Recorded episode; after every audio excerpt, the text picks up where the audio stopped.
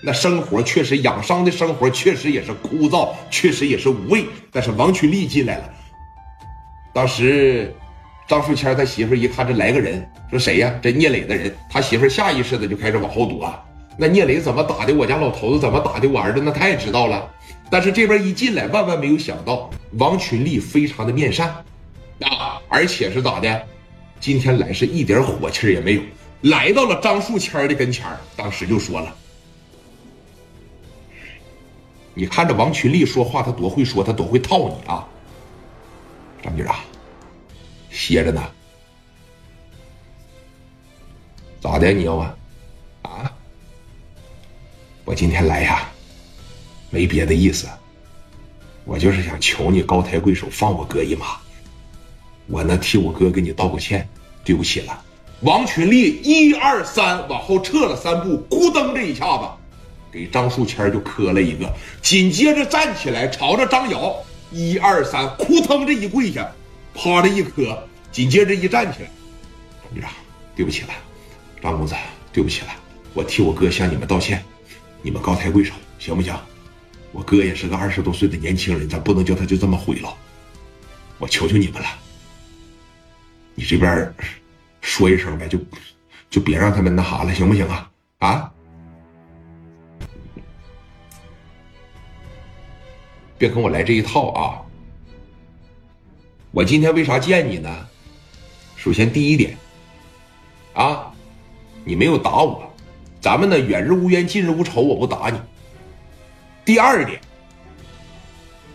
我也是想看看你啥意思。我明着跟你说，放人呐，不可能！我不是没给过他机会啊，我给他掐电，我就是在给他机会。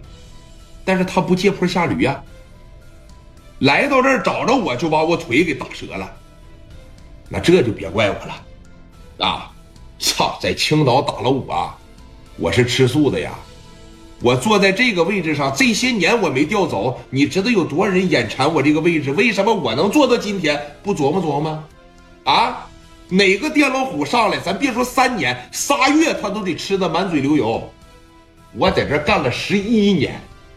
不琢磨琢磨呀，操，还是太年轻。我告诉你，我已经够对他手下留情的了，知道吧？知道为什么要办理异地关押吗？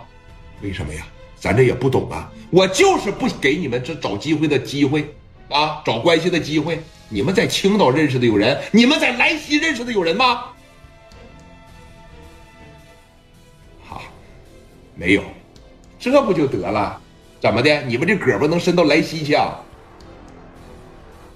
伸伸不过去，伸不过去就过就得了呗。你知道我为了办聂磊，我付出了怎样的代价吗？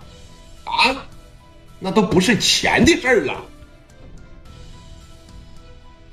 那是啥的事儿啊？给你说了，你也不懂。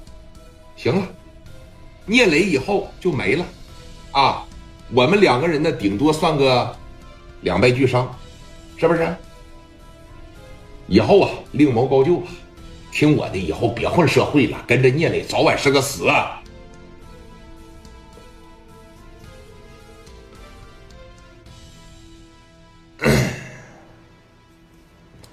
行，那我知道了啊，那我知道了，出去吧，啊，出去吧，出去吧，出去吧。